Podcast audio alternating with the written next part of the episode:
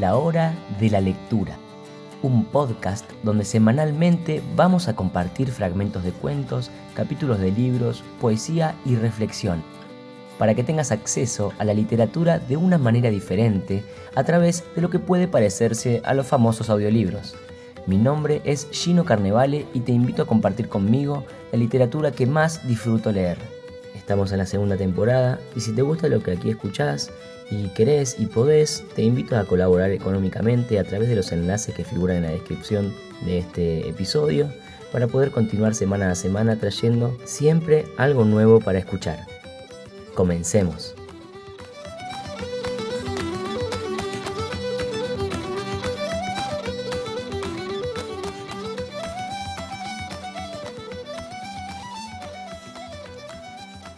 Bienvenidos una vez más a un nuevo episodio de la hora de la lectura, donde estamos en este ciclo semanal de lectura de la literatura de Tolkien compartiendo los audiolibros de Alexis Louvet. Hoy nos encontramos en el capítulo 4 del tercer libro del Señor de los Anillos, Las dos torres. En esta aventura seguimos el camino en que Merry y Pippin continúan adentrándose en el bosque y pronto se encuentran con una criatura milenaria y que se va a ganar nuestro corazón y respeto a lo largo de, este libro sobre todo. Veremos cómo se llama, no quiero adelantarme más, algunos ya lo conocen y lo disfrutarán mucho, otros calculo que lo, lo descubrirán aquí. Así que sin más nos adentramos en la aventura en el episodio de hoy. Ahí vamos.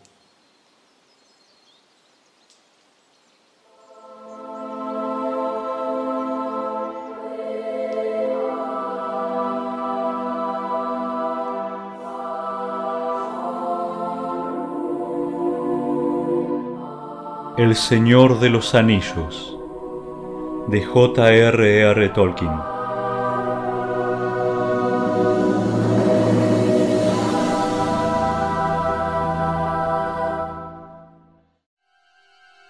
Libro tercero, capítulo 4 Bárbol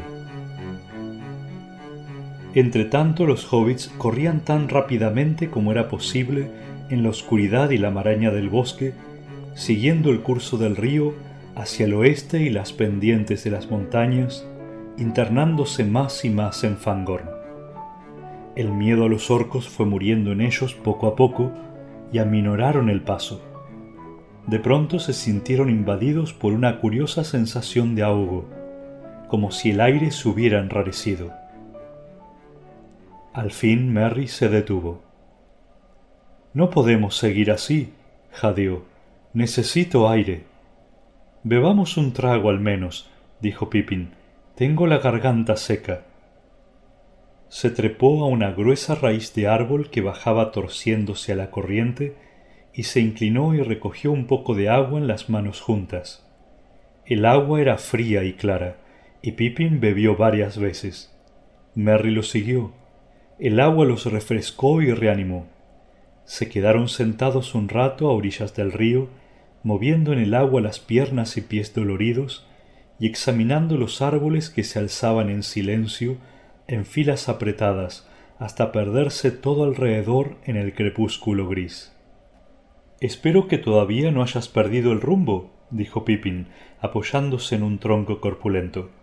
Podríamos al menos seguir el curso de este río, el Entaguas, o como lo llames, y salir por donde hemos venido. Podríamos, sí, si las piernas nos ayudan, dijo Merry, y si el aire no nos falta. Sí, todo es muy oscuro y sofocante aquí, dijo Pippin.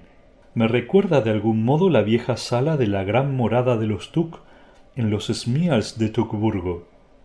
Una inmensa habitación donde los muebles no se han movido ni cambiado durante generaciones. Se dice que Tuk el Viejo vivió allí muchos años, y que él y la habitación envejecieron y decayeron juntos. Nadie ha tocado nada allí desde que él murió, hace ya un siglo. El viejo Geronte era mi tatarabuelo, de modo que el cuarto está así desde hace rato. Pero no era nada comparado con la impresión de vejez que da este bosque. Mira todas esas barbas y patillas de líquenes que lloran y se arrastran. Y casi todos los árboles parecen estar recubiertos con unas hojas secas y raídas que nunca han caído, desaliñados. No alcanzo a imaginar qué aspecto tendrá aquí la primavera, si llega alguna vez, menos aún una limpieza de primavera. Pero el sol tiene que asomar aquí algunas veces, dijo Merry. No se parece ni en el aspecto ni en la atmósfera al bosque negro, según la descripción de Bilbo. Aquel era sombrío y negro, y morada de cosas sombrías y negras. Este solo es oscuro y terriblemente tupido. No puedes imaginar que vivan animales aquí o que se queden mucho tiempo. No, ni hobbits, dijo Pippin, y la idea de atravesarlo no me hace ninguna gracia. Nada que comer durante cientos de millas, me parece. ¿Cómo están nuestras provisiones? Escasas, dijo Merry. Escapamos sin nada más que dos pequeños paquetes de lembas y abandonamos todo el resto. Examinaron lo que quedaba de los bizcochos de los elfos, solo unos pedazos que no durarían más de cinco días. Y nada con que cubrirnos, dijo Merry. Pasaremos frío esta noche, no importa por dónde vayamos. Bueno, será mejor que lo decidamos ahora, dijo Pippin. La mañana estará ya bastante avanzada. En ese mismo momento vieron que una luz amarilla había aparecido un poco más allá. Los rayos de sol parecían haber atravesado de pronto la bóveda del bosque. Mira, dijo Merry, el sol tiene que haberse ocultado en una nube mientras estábamos bajo los árboles, y ahora ha salido otra vez. O ha subido lo suficiente como para echar una mirada por alguna abertura. No es muy lejos. Vamos a ver. Pronto descubrieron que el sitio estaba más lejos de lo que habían imaginado. El terreno continuaba elevándose en una empinada pendiente y era cada vez más pedregoso. La luz crecía a medida que avanzaban, y pronto se encontraron ante una pared de piedra. La falda de una colina o el fin abrupto de alguna larga estribación que venía de las montañas distantes. No había allí ningún árbol, y el sol caía de lleno sobre la superficie de piedra. Las ramas de los árboles que crecían al pie de la pared se extendían tiesas e inmóviles, como para recibir el calor. Donde todo les parecía antes tan avejentado y gris, brillaban ahora los pardos y los ocres y los grises y negros de la corteza lustrosos como cuero encerado. En las copas de los árboles había un claro resplandor verde, como de hierba nueva, como si una primavera temprana o una visión fugaz de la primavera flotara alrededor. En la cara del muro de piedra se veía una especie de escalinata, quizá natural, labrada por las inclemencias del tiempo y el desgaste de la piedra, pues los escalones eran desiguales y toscos. Arriba, casi a la altura de las cimas de los árboles, había una cornisa debajo de un risco. Nada crecía allí excepto unas pocas hierbas y malezas en el borde, y un viejo tronco de árbol donde sólo quedaban dos ramas retorcidas parecía casi la silueta de un hombre viejo y encorvado que estuviera allí de pie, parpadeando a la luz de la mañana. Subamos, dijo Merry alegremente, vayamos a respirar un poco de aire fresco y echar una mirada a las cercanías. Treparon por la pared. Si los escalones no eran naturales, habían sido labrados para pies más grandes y piernas más largas que las de los hobbits se sentían demasiado impacientes y no se detuvieron a pensar cómo era posible que ya hubieran recobrado las fuerzas y que las heridas y las lastimaduras del cautiverio hubieran cicatrizado de un modo tan notable. Llegaron al fin al borde de la cornisa, casi al pie del viejo tronco. Subieron entonces de un salto y se volvieron dando la espalda a la colina, respirando profundamente y mirando hacia el este. Vieron entonces que se habían internado en el bosque solo unas tres o cuatro millas. Las copas de los árboles descendían por la pendiente hacia la llanura. Allí, cerca de las márgenes del bosque, unas altas volutas de humo negro se alzaban en espiral y venían flotando y ondulando hacia ellos. El viento está cambiando, dijo Merry. Sopla otra vez del este. Hace fresco aquí. Sí, dijo Pippin, Temo que solo sean unos rayos pasajeros y que pronto todo sea gris otra vez. Qué lástima. Este viejo bosque hirsuto parecía tan distinto a la luz del sol, casi me gustaba el lugar. Casi te gustaba el bosque. Muy bien. Una amabilidad nada común, dijo una voz desconocida. Daos vuelta que quiero veros las caras. Me parece que no me vais a gustar, pero no nos apresuremos. Volveos. Unas manos grandes y nudosas se posaron en los hombros de los hobbits y los obligaron a darse vuelta, gentilmente, pero con una fuerza irresistible. Dos grandes brazos los alzaron en el aire. Se encontraron entonces mirando una cara de veras extraordinaria. La figura era la de un hombre corpulento, casi un troll, de por lo menos catorce pies de altura, muy robusto, cabeza grande, encajada entre los hombros. Era difícil decir si estaba cubierto por una especie de estameña que parecía una corteza gris verdosa o si esto era la piel. En todo caso los brazos no tenían arrugas y la piel que los recubría era parda y lisa. Los grandes pies tenían siete dedos cada uno. De la parte inferior de la larga cara colgaba una barba gris, abundante, casi ramosa en las raíces, delgada y mohosa en las puntas. Pero en este momento los hobbits no miraron otra cosa que los ojos. Aquellos ojos profundos los examinaban ahora, lentos y solemnes, pero muy penetrantes eran de color castaño, atravesados por una luz verde. Más tarde Pippin trató a menudo de describir la impresión que le causaron aquellos ojos. Uno hubiera dicho que había un pozo enorme detrás de los ojos, colmado de siglos de recuerdos, y con una larga, lenta y sólida reflexión, pero en la superficie centelleaba el presente, como el sol que centellea en las hojas exteriores de un árbol enorme o sobre las ondulaciones de un lago muy profundo. No lo sé, pero parecía algo que crecía de la tierra, o que quizá dormía y era a la vez raíz y hojas, tierra y cielo, y que hubiera despertado de pronto y te examinase con la misma lenta atención que había dedicado a sus propios asuntos interiores durante años interminables.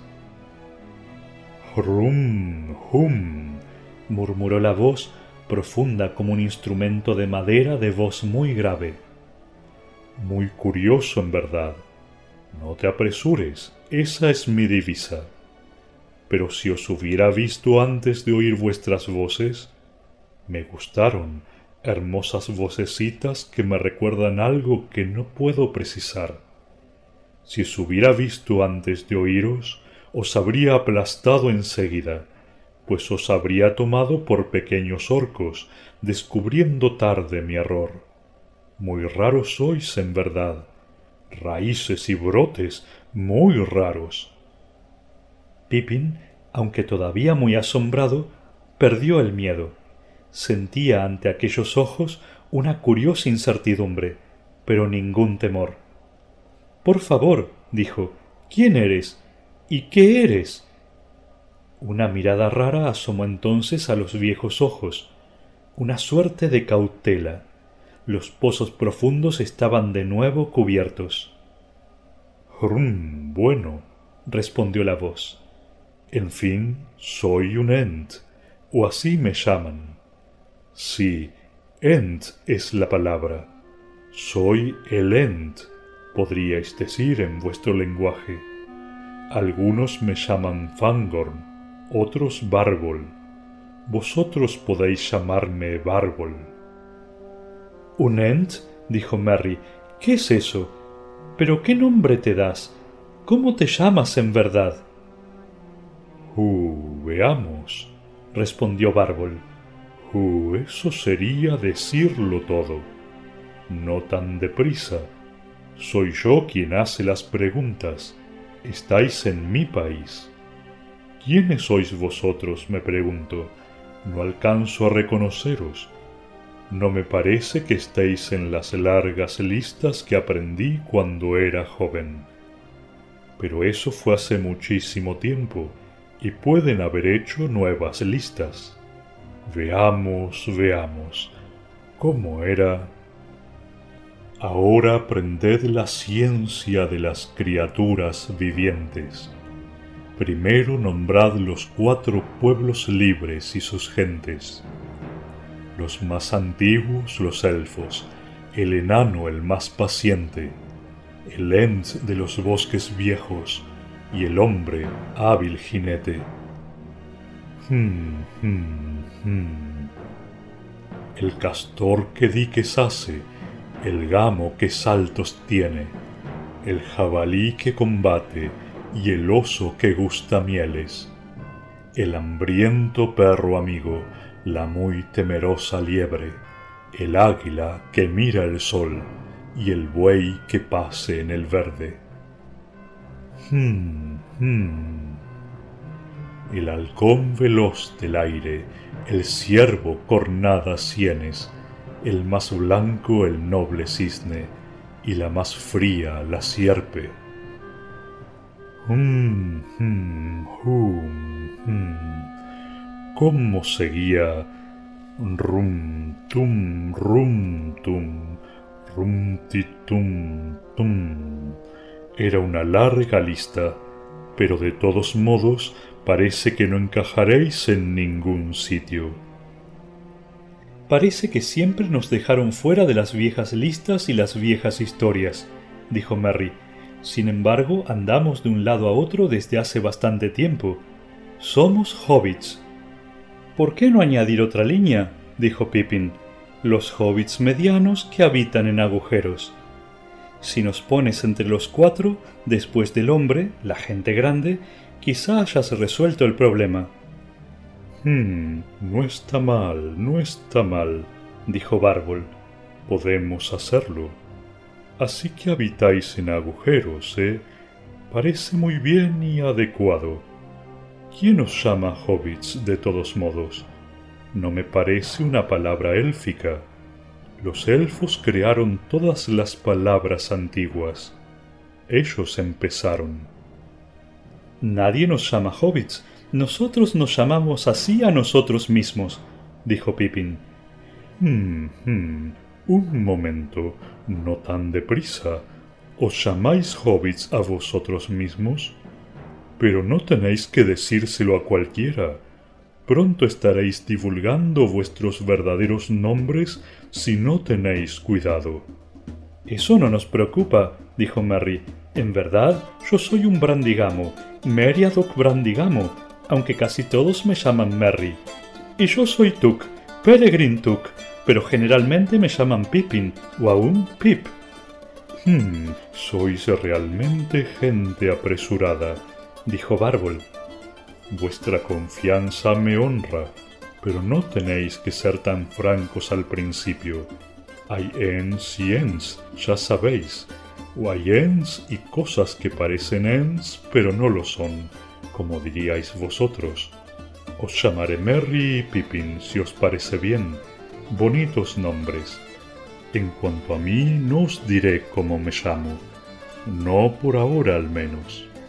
Una curiosa sonrisa, como si ocultara algo, pero a la vez de un cierto humor, le asomó a los ojos como un resplandor verde.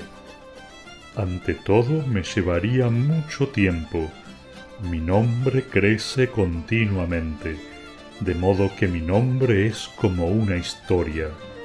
Los nombres verdaderos os cuentan la historia de quienes los llevan. En mi lenguaje, en el viejo éntico, como podría decirse.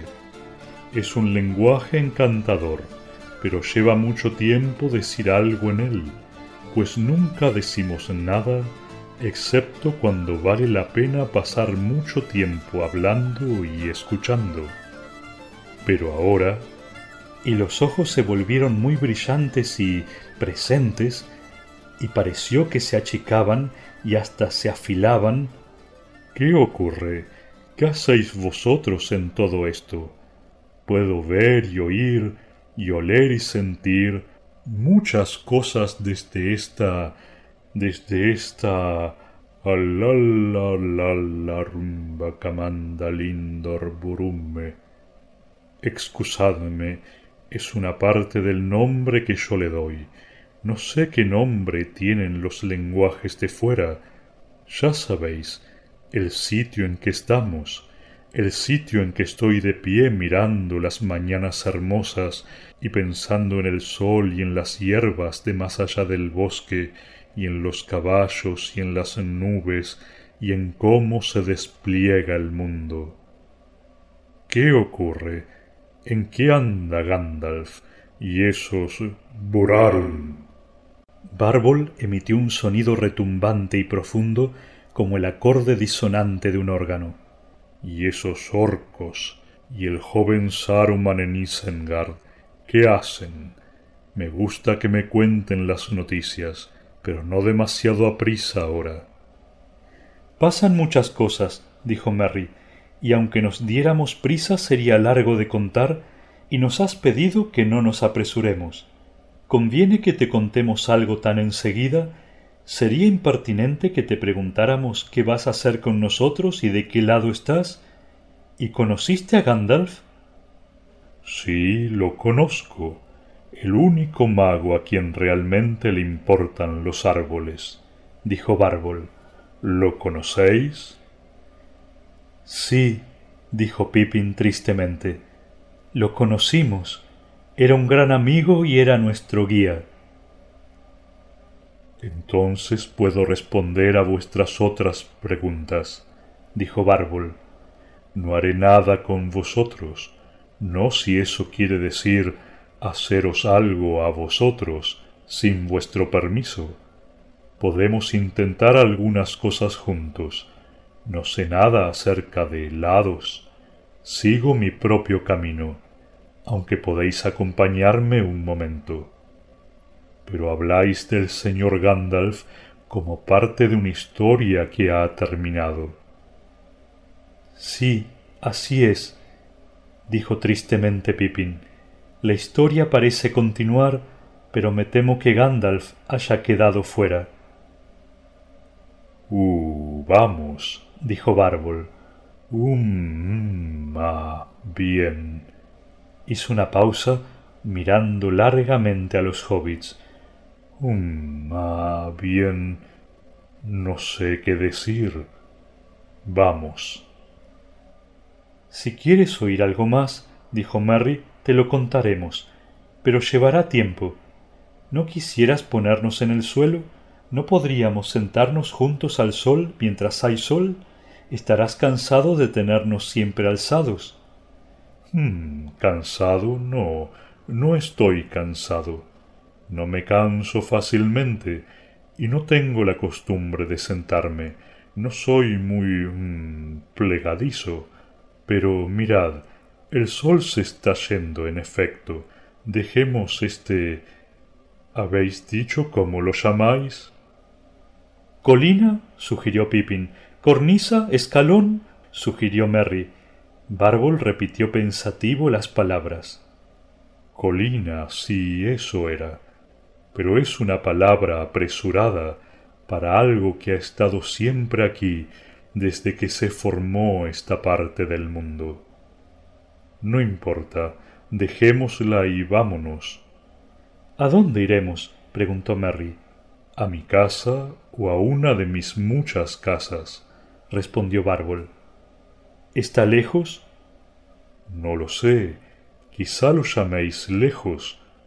Pero ¿qué importa? Bueno, verás, hemos perdido todo lo que teníamos, dijo Merry. Solo nos queda un poco de comida. Oh, um, no hay por qué preocuparse, dijo Bárbol Puedo daros una bebida que os mantendrá verdes y en estado de crecimiento durante un largo, largo rato. Y si decidimos separarnos, puedo depositaros fuera de mi país en el punto que queráis. Vamos.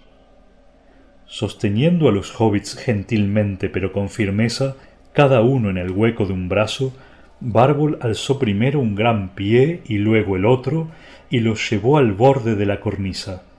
Los dedos que parecían raíces se aferraron a las rocas. Luego Bárbol descendió cuidadosa y solemnemente de escalón en escalón y llegó así al nivel del bosque. Enseguida echó a andar entre los árboles con largos pasos cautelosos, inclinándose más y más en el bosque sin alejarse del río, subiendo siempre hacia las faldas de las montañas. Muchos de los árboles parecían dormidos o no le prestaban atención, como si fuera una de aquellas criaturas que iban simplemente de aquí para allá. Pero algunos se estremecían, y algunos levantaban las ramas por encima de la cabeza de Bárbol para dejarlo pasar. En todo este tiempo, mientras caminaba, Bárbol se hablaba a sí mismo, en una ininterrumpida corriente de sonidos musicales. Los hobbits estuvieron callados un tiempo se sentían, lo que era raro, a salvo y cómodos, y tenían mucho que pensar y mucho que preguntarse. Al fin Pippin se atrevió a hablar otra vez. Por favor, Bárbol, dijo, ¿puedo preguntarte algo?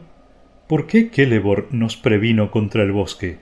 Nos dijo que no nos arriesgáramos a extraviarnos en el bosque. Hmm, les dijo eso, gruñó Bárbol y yo hubiera dicho lo mismo si hubierais ido en dirección opuesta. No te arriesgues a extraviarte en los bosques de Laurelindorenan. Así es como lo llamaban los elfos, pero ahora han abreviado el nombre. Los Lorien lo llaman. Quizá tienen razón, quizá el bosque está decayendo, no creciendo. El valle del oro que cantaba, Así llamaban al país en los tiempos de Érase una vez. Ahora lo llaman Flor del Sueño. En fin, pero es un lugar raro donde no todos pueden aventurarse. Me sorprende que hayáis salido de allí, pero mucho más que hayáis entrado. Esto no le ha ocurrido a ningún extranjero desde hace tiempo. Es un curioso país y así pasa con este bosque. La gente ha tenido mucho que lamentar aquí. Ay, sí, mucho que lamentar, sí. Laurelindorenan lindelorendor malinornelon ornemalin, canturrió entre dientes. Me parece que allá se han quedado un poco atrás, dijo. Ni este país ni ninguna otra cosa fuera del bosque de oro son lo que eran en la juventud de Celeborn. Sin embargo, Taureli Lomia tumbale morna, tumbale taurea nor. Eso es lo que decían.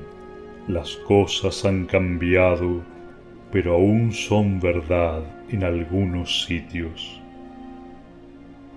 ¿Qué quieres decir? preguntó Pippin. ¿Qué es verdad?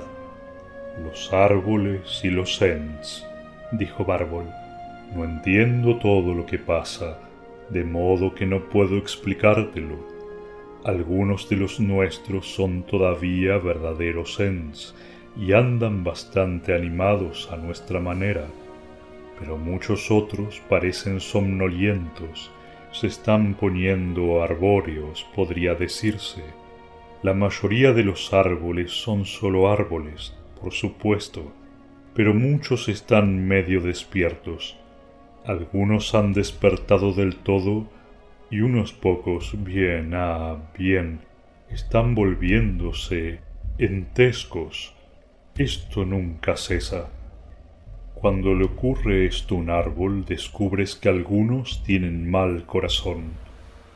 No me refiero a la calidad de la madera, yo mismo he conocido algunos viejos buenos sauces en taguas abajo y que desaparecieron hace tiempo. Ay, eran bastante huecos.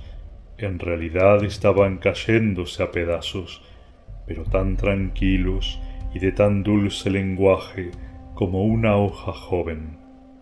Y luego hay algunos árboles de los valles al pie de las montañas que tienen una salud de hierro y que son malos de punta a punta. Esta clase de cosas parecen extenderse cada día. Antes había zonas peligrosas en este país. Hay todavía sitios muy negros. ¿Como el bosque viejo allá en el norte, quieres decir? Ay, hay algo parecido, pero mucho peor. No dudo de que una sombra de la gran oscuridad todavía reposa allá en el norte, y los malos recuerdos han llegado hasta nosotros.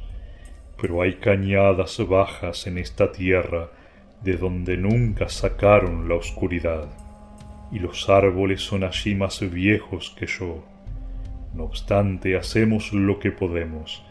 Rechazamos a los extranjeros y a los imprudentes, y entrenamos y enseñamos, caminamos y quitamos las malezas. Somos pastores de árboles, nosotros los viejos Sens. Pocos quedamos ahora.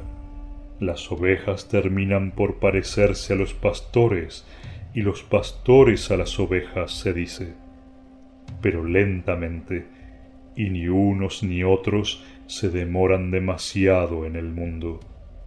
El proceso es más íntimo y rápido entre árboles y ants, y ellos vienen caminando juntos desde hace milenios, pues los ents son bastante parecidos a los elfos, menos interesados en sí mismos que los hombres, y más dispuestos a meterse dentro de otras cosas y sin embargo los Ents son también parecidos a los hombres, más cambiantes que los elfos, y toman más rápidamente los colores del mundo, podría decirse, o mejor que los dos, pues son más tenaces y más capaces de dedicarse a algo durante mucho tiempo.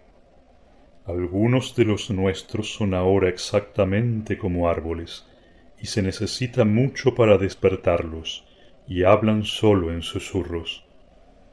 Pero algunos de mis árboles son de miembros flexibles y muchos pueden hablarme. Fueron los elfos quienes empezaron, por supuesto, despertando árboles y enseñándoles a hablar y aprendiendo el lenguaje de los árboles. Siempre quisieron hablarle a todos los viejos elfos, pero luego sobrevino la gran oscuridad y se alejaron cruzando el mar, o se escondieron en valles lejanos, e inventaron canciones acerca de unos días que ya nunca volverán, nunca jamás. Ay, ay, érase una vez un solo bosque, desde aquí hasta las montañas de Lun, y esto no era sino el extremo oriental. Aquellos fueron grandes días, Hubo un tiempo en que yo pude caminar y cantar el día entero y sólo oír el eco de mi propia voz en las cuevas de las colinas. Los bosques eran como los bosques de Lothlorien, pero más densos, más fuertes, más jóvenes, y el olor del aire. A veces me pasaba toda una semana ocupado solo en respirar. Bárbol cayó, caminando con largas zancadas y sin embargo casi sin hacer ruido. Luego zumbó de nuevo entre dientes y pronto el zumbido pasó a ser un cantorreo.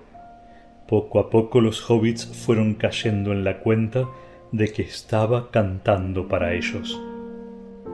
Bajo los lentos sausales de Tazarinan, al llegar la primavera yo me paseaba Ah del Nantasario en los bellos colores y aromas en la primavera olvidada. Que aquello era bueno, le dije a mi alma.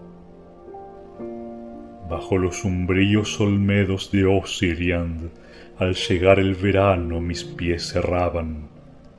Ah, la luz de los siete ríos de Osir y la música en el verano por las mañanas que aquello era mejor, le dije a mi alma.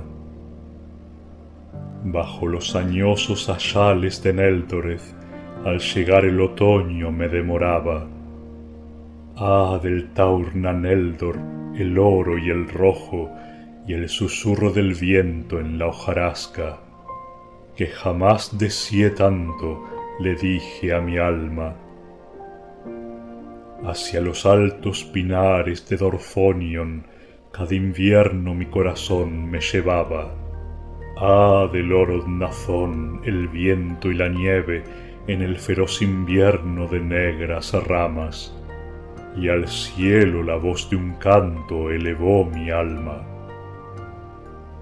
Bajo el agua yacen los antiguos esplendores de aquellas forestas amadas tan solo me quedan las canciones.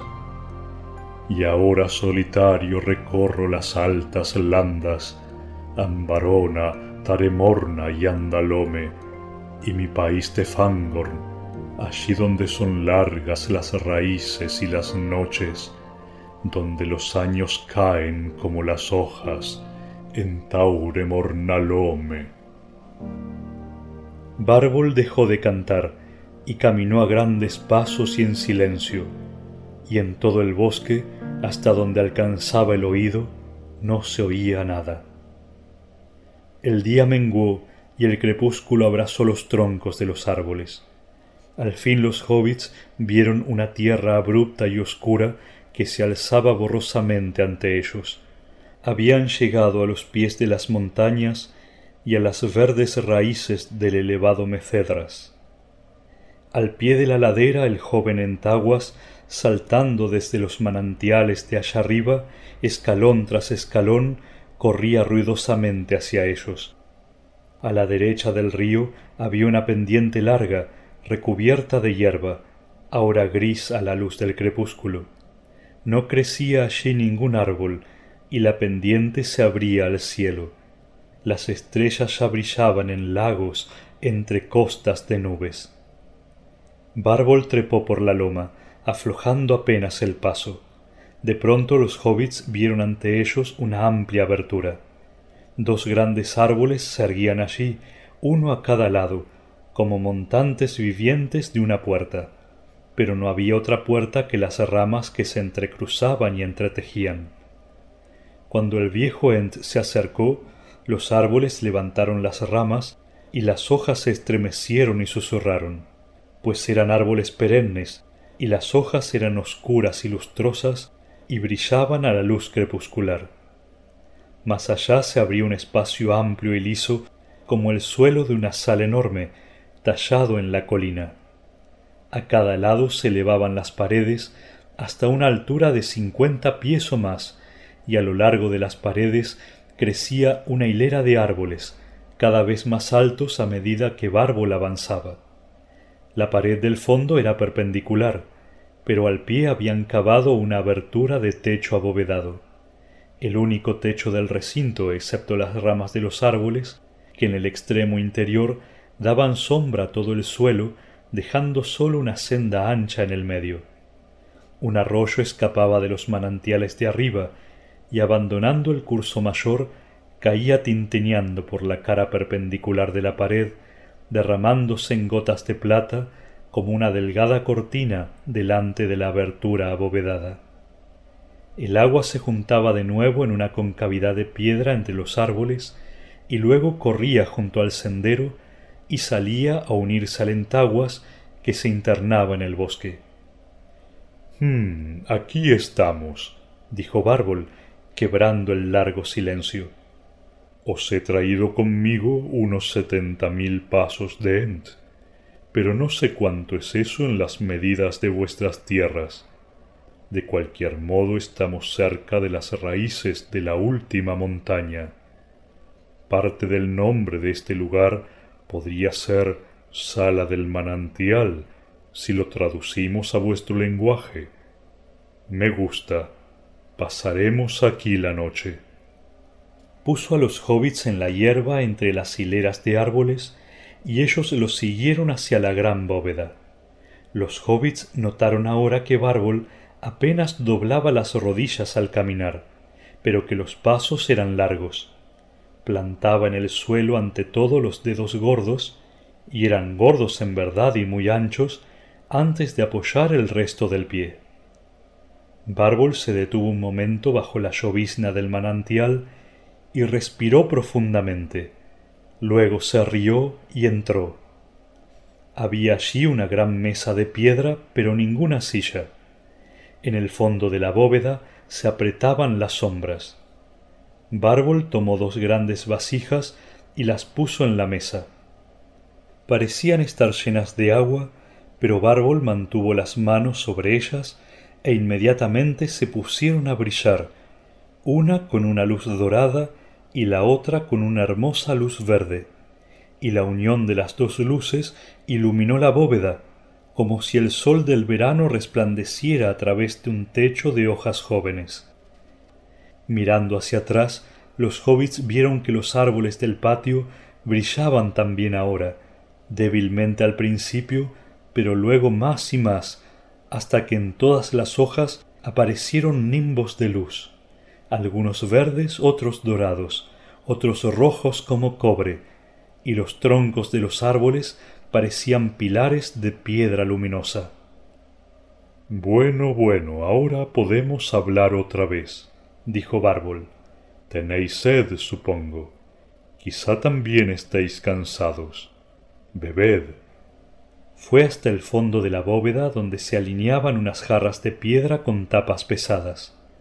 Sacó una de las tapas y metió un cucharón en la jarra y llenó tres tazones, uno grande y dos más pequeños.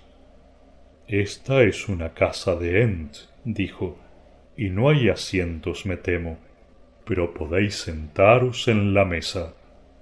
Alzando en vilo a los hobbits, los sentó en la gran losa de piedra, a unos seis pies del suelo, y allí se quedaron balanceando las piernas y bebiendo a pequeños sorbos. La bebida parecía agua, y en verdad el gusto era parecido al de los tragos que habían bebido antes a orillas del Entaguas, cerca de los lindes del bosque, y sin embargo tenía también un aroma o sabor que ellos no podían describir. Era débil, pero les recordaba el olor de un bosque distante que una brisa nocturna trae desde lejos. El efecto de la bebida comenzó a sentirse en los dedos de los pies y subió firmemente por todos los miembros, refrescándolos y vigorizándolos, hasta las puntas mismas de los cabellos. En verdad los hobbits sintieron que se les erizaban los cabellos, que ondeaban y se rizaban y crecían. En cuanto a Bárbol, primero se lavó los pies en el estanque de más allá del arco, y luego vació el tazón de un solo trago, largo y lento. Los hobbits pensaron que nunca dejaría de beber. Al fin dejó otra vez el tazón sobre la mesa. Ah, ah, suspiró. Hmm, hmm. Ahora podemos hablar con mayor facilidad. Podéis sentaros en el suelo y yo me acostaré. Así evitaré que la bebida se me suba a la cabeza y me dé sueño. A la derecha de la bóveda había un lecho grande de patas bajas de no más de dos pies, muy recubierto de hierbas y helechos secos. Bárbol se echó lentamente en esta cama, doblando apenas la cintura, hasta que descansó acostado con las manos detrás de la cabeza mirando el cielo raso, donde centelleaban las luces como hojas que se mueven al sol. Merry y Pippin se sentaron junto a él sobre almohadones de hierba. Ahora contadme vuestra historia, y no os apresuréis. Los hobbits empezaron a contarle la historia de todo lo que había ocurrido desde que dejaron Hobbiton. No siguieron un orden muy claro, pues se interrumpían uno a otro de continuo, y Bárbol detenía a menudo a quien hablaba y volvía a algún punto anterior, o saltaba hacia adelante haciéndole preguntas sobre acontecimientos posteriores. No hablaron, sin embargo, del anillo, y no le dijeron por qué se habían puesto en camino ni hacia dónde iban, y Bárbol no les pidió explicaciones. Todo le interesaba enormemente, los jinetes negros, Elrond, Rivendell y el bosque viejo, y Tom Bombadil, y las minas de Moria y Lothlorien y Galadriel, insistió en que le describieran la comarca una y otra vez. En este punto hizo un curioso comentario. Nunca visteis mm, ningún Ent rondando por allí, ¿no es cierto? preguntó. Bueno, no ens. Ens mujeres tendría que decir. ¿Ens mujeres? dijo Pippin. ¿Se parecen a ti? Sí. Hmm, bueno, no. Realmente no lo sé, dijo Bárbol pensativo. Pero a ellas les hubiera gustado vuestro país. Por eso preguntaba. Bárbol, sin embargo, estaba particularmente interesado en todo lo que se refería a Gandalf, y más interesado aún en lo que hacía Saruman. Los hobbits lamentaron de veras saber tan poco acerca de ello. Sólo unas vagas referencias de Sam a lo que Gandalf había dicho en el concilio, pero de cualquier modo era claro que Ugluk y parte de los orcos habían venido de Isengard y que hablaban de Saruman como si fuera el amo de todos ellos. Hum, hum, dijo Bárbol cuando al fin, luego de muchas vueltas y revueltas, la historia de los hobbits desembocó en la batalla entre los orcos y los jinetes de Rohan. Bueno, bueno, un buen montón de noticias, sin ninguna duda. No me habéis dicho todo, no en verdad. Y falta bastante. Pero no dudo de que os comportáis como Gandalf hubiera deseado. Algo muy importante está ocurriendo, me doy cuenta, y ya me enteraré cuando sea el momento, bueno o malo. Por las raíces y las ramas. Qué extraño asunto. De pronto asoma una gente menuda que no está en las viejas listas, y aquí que los nueve jinetes olvidados reaparecen y los persiguen, y Gandalf los lleva a un largo viaje, y Galadriel los acoge en Caras Galadon, y los orcos los persiguen de un extremo a otro de las tierras ásperas. En verdad parece que los hubiera alcanzado una terrible tormenta. Espero que puedan capear el temporal. ¿Y qué nos dices de ti? preguntó Merry. Hmm, hmm. Las grandes guerras no me preocupan, dijo Bárbol. Ellas conciernen sobre todo a los elfos y a los hombres. Es un asunto de magos. Los magos andan siempre preocupados por el futuro. No me gusta preocuparme por el futuro. No estoy enteramente del lado de nadie, porque nadie está enteramente de mi lado, si me entendéis. Nadie cuida de los bosques como yo, hoy ni siquiera los elfos. Sin embargo, tengo más simpatía por los elfos que por los otros. Fueron los elfos quienes nos sacaron de nuestro mutismo en otra época, y esto fue un gran don que no puede ser olvidado, aunque hayamos tomado distintos caminos desde entonces. Y hay algunas cosas, por supuesto, de cuyo lado nunca podría estar, esos burarum, se oyó otra vez un gruñido profundo de disgusto. Esos orcos y esos jefes de los orcos. Me sentí inquieto en otras épocas cuando la sombra se extendía sobre el bosque negro, pero cuando se mudó a Mordor, durante un tiempo no me preocupé. Mordor está muy lejos, pero parece que el viento sopla ahora del este, y no sería raro que muy pronto todos los bosques empezaran a marchitarse. No hay nada que un viejo Ent pueda hacer para impedir la tormenta. Tiene que capearla o caer partido en dos. Pero Saruman, Saruman es un vecino, no puedo descuidarlo. Algo tengo que hacer, supongo. Me he preguntado a menudo últimamente qué puedo hacer con Saruman. ¿Quién es Saruman? le preguntó Pippin. ¿Sabes algo de él? Saruman es un mago, dijo Bárbol. Más no podría decir. No sé nada de la historia de los magos. Aparecieron por primera vez poco después que las grandes naves llegaran por el mar. Pero ignoro si vinieron con los barcos. Saruman era reconocido como uno de los grandes, creo un día hace tiempo, vosotros diríais que hace mucho tiempo, dejó de ir de aquí para allá y de meterse en los asuntos de los hombres y los elfos, y se instaló en Angrenost, o Isengard, como lo llaman los hombres de Rohan. Se quedó muy tranquilo al principio, pero fue haciéndose cada vez más famoso. Fue elegido como cabeza del concilio blanco, dicen, pero el resultado no fue de los mejores.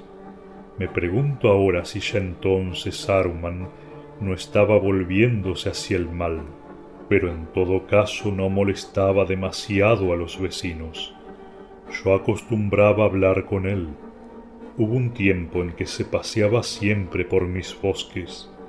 Era cortés en ese entonces, siempre pidiéndome permiso, al menos cuando tropezaba conmigo, y siempre dispuesto a escuchar.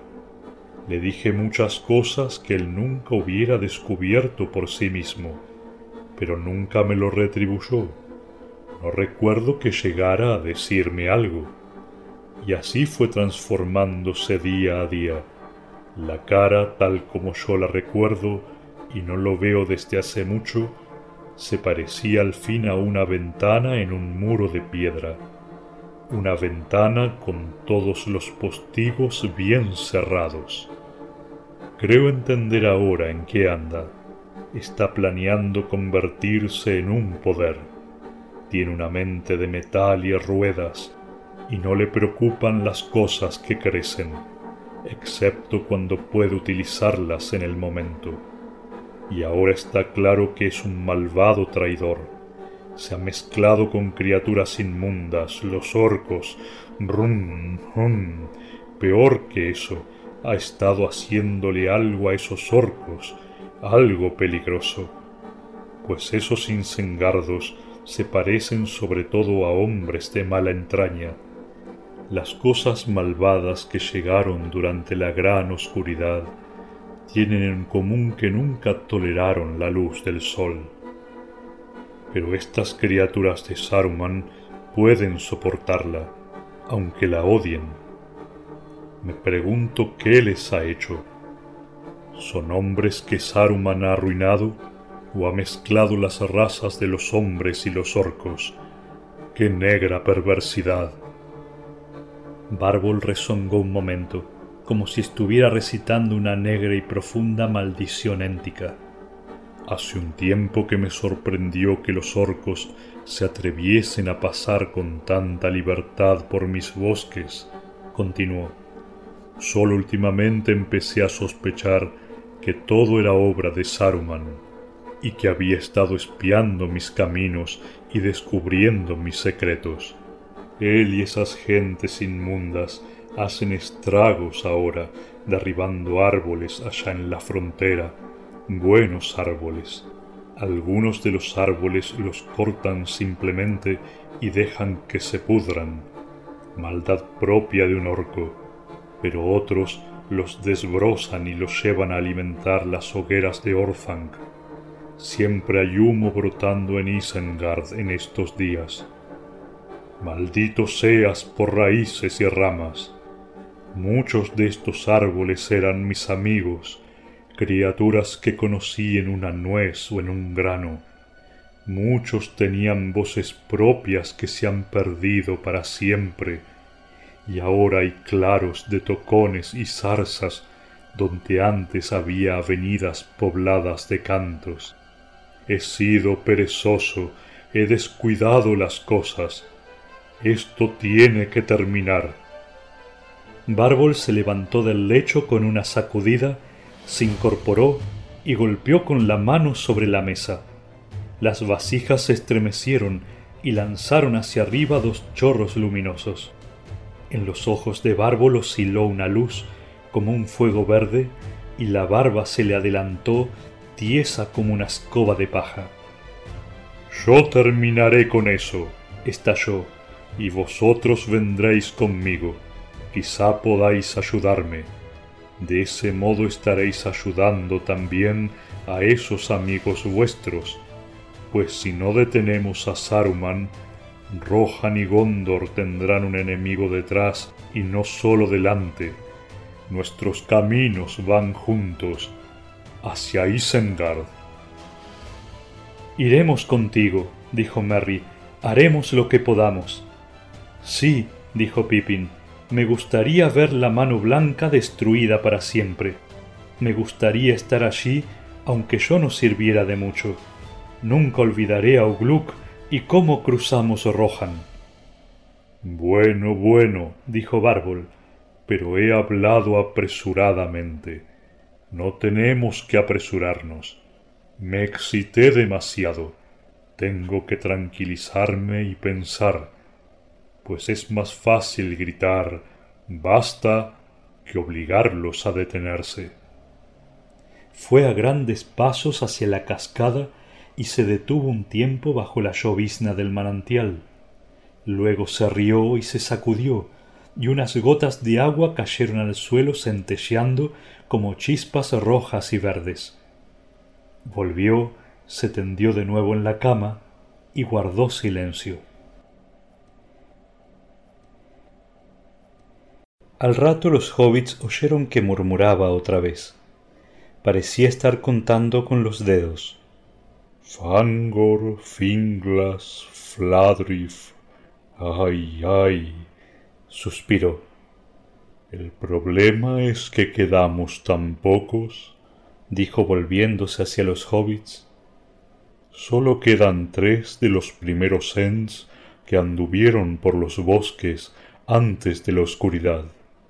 Solo yo, Fangorn y Finglas y Fladrif, si los llamamos con los nombres élficos.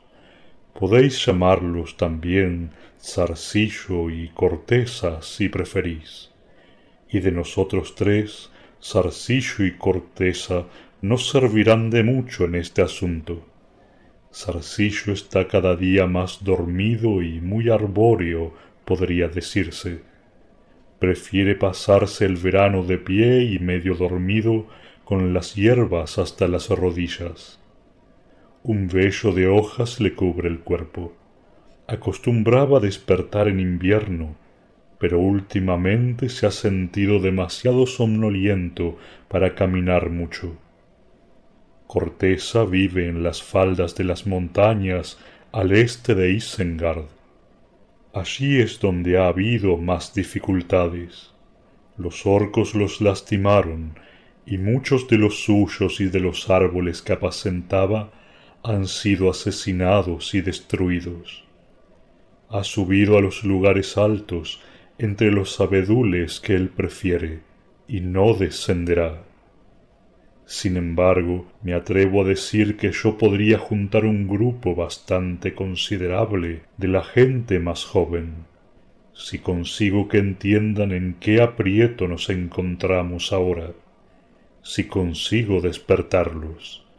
Nosotros no somos gente apresurada. Qué lástima que seamos tan pocos. ¿Cómo sois tan pocos habiendo vivido en este país tanto tiempo? preguntó Pippin.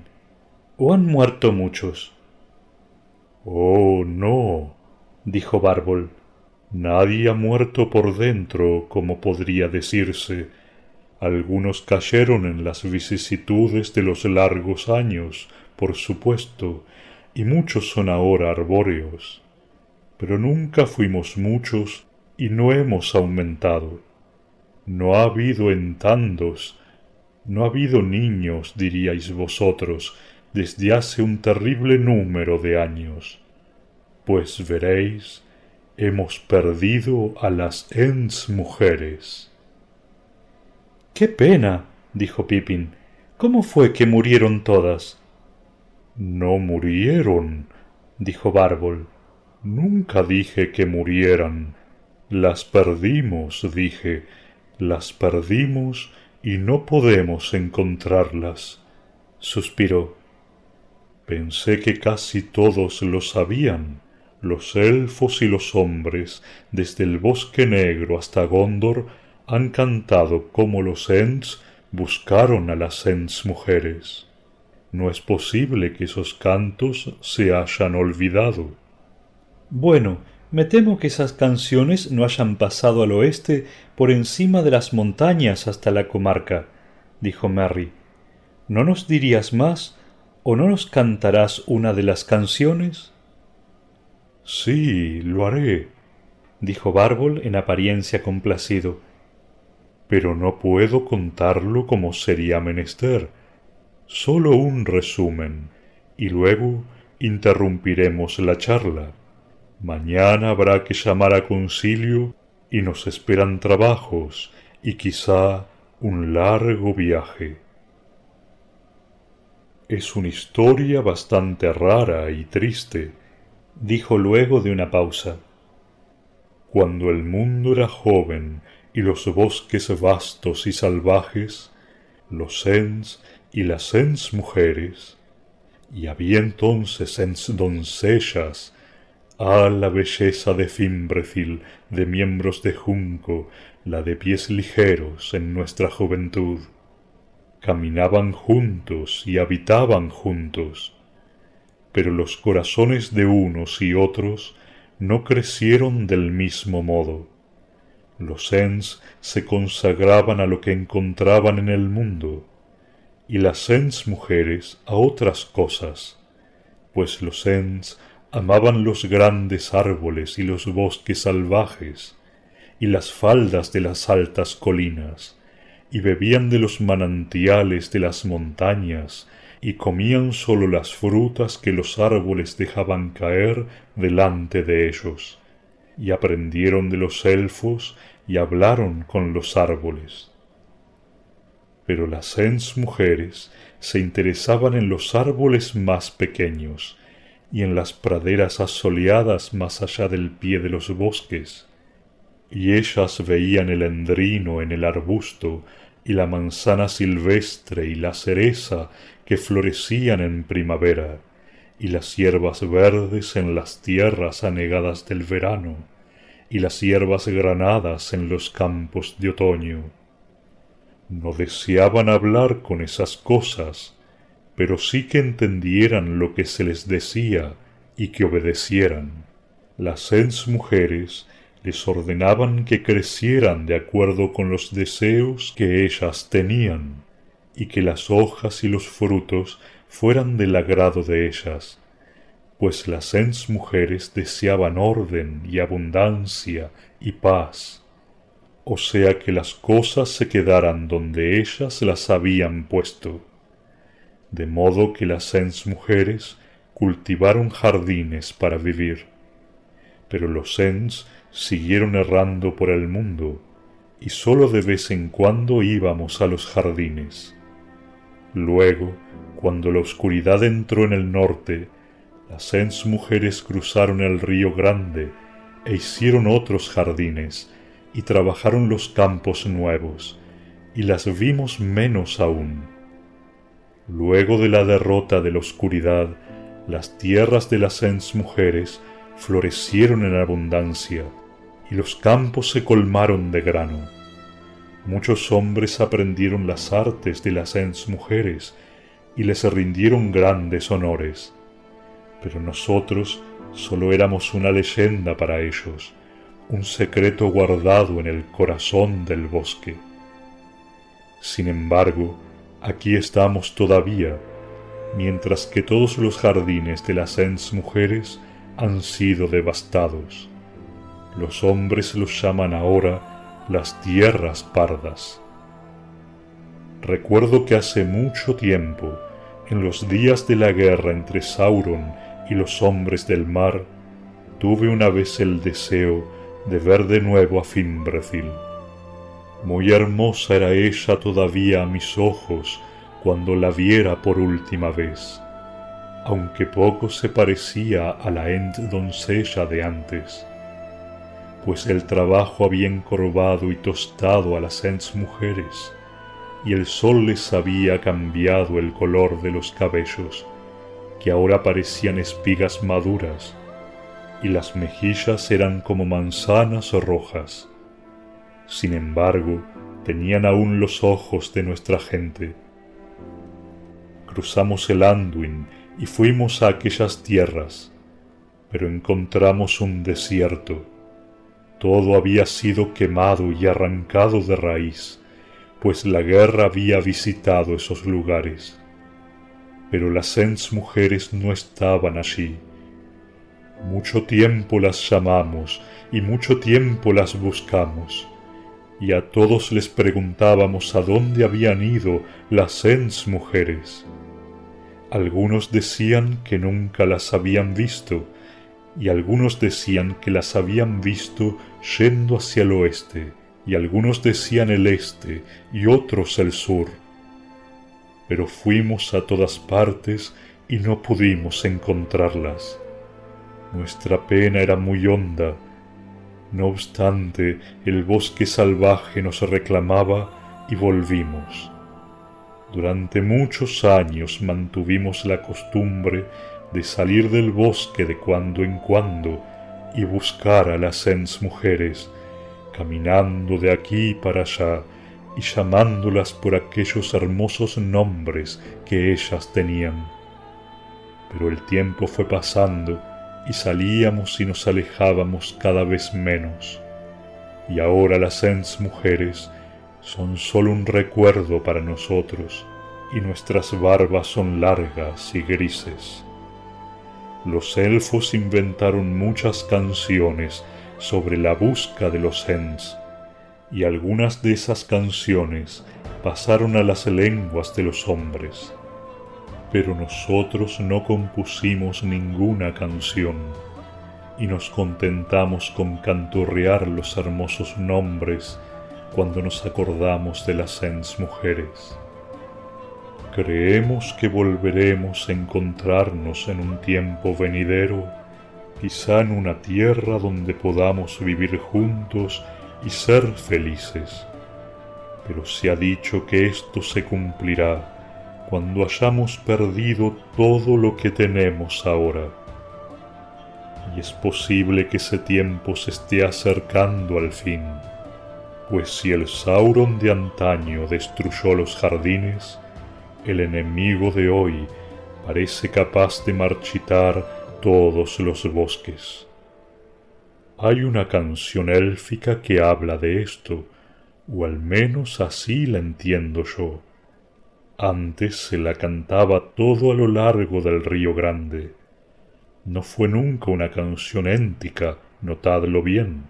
Hubiese sido una canción muy larga en éntico, pero aún la recordamos y la canturreamos a veces. El aquí en vuestra lengua. Dice Lent, cuando la primavera despliega las hojas del haya y hay savia nueva en todas las ramas, cuando desciende la luz hasta el río del bosque y el viento besa las altas cimas del alto monte, cuando se alargan los pasos y se aspira más hondo, y en la montaña se anima el aire libre y sonoro, Regresa a mí, regresa a mí, di que hermosa es mi tierra, sí. Dice la Ent mujer, cuando la primavera irrumpen los regadíos y en el campo las espigas brotan junto a los lirios, cuando florecen mil capullos en todas las huertas, como nieve resplandeciente sobre la tierra, cuando la dulce llovizna y el sol perfuman el aire, bajando fecundos a lo hondo de los hondos valles. Moraré aquí, moraré aquí, pues mi tierra es hermosa, sí. Dice Lent, cuando sobre el mundo el verano alarga su mediodía, y el oro de sus rayos infunde calor y alegría, cuando bajo la bóveda umbría de hojas sin cuento los antiguos árboles despliegan lentos los sueños, cuando las alas del bosque son frescas y verdes y como un recuerdo tenaz sopla el viento este. Regresa a mí, regresa a mí, di que es mejor mi tierra, sí.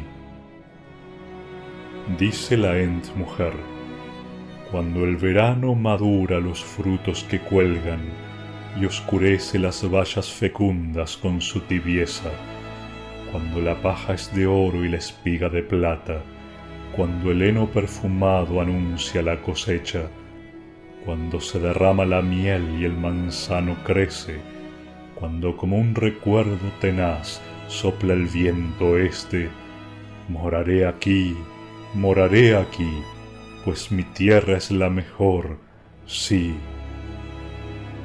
Dice el Ent, cuando llegue el invierno, el negro invierno y nos derrote, y la muerte se extienda fría por la colina y el bosque, cuando caigan los árboles y toda cosa bella, y al día sin sol devore la noche sin estrellas, cuando del este sople, nuncio de la derrota, el viento de la muerte y la lluvia que azota, te buscaré, te llamaré, y contigo regresaré. Dice la Ent mujer, cuando llegue el invierno y se terminen las canciones, cuando caiga al fin la más tenebrosa de las noches, cuando la rama estéril y seca al fin se rompa, cuando cesen las labores y la amada luz se esconda, te buscaré, te esperaré, hasta que al fin te vuelva a ver. Y juntos iremos por el sendero bajo la lluvia que azota.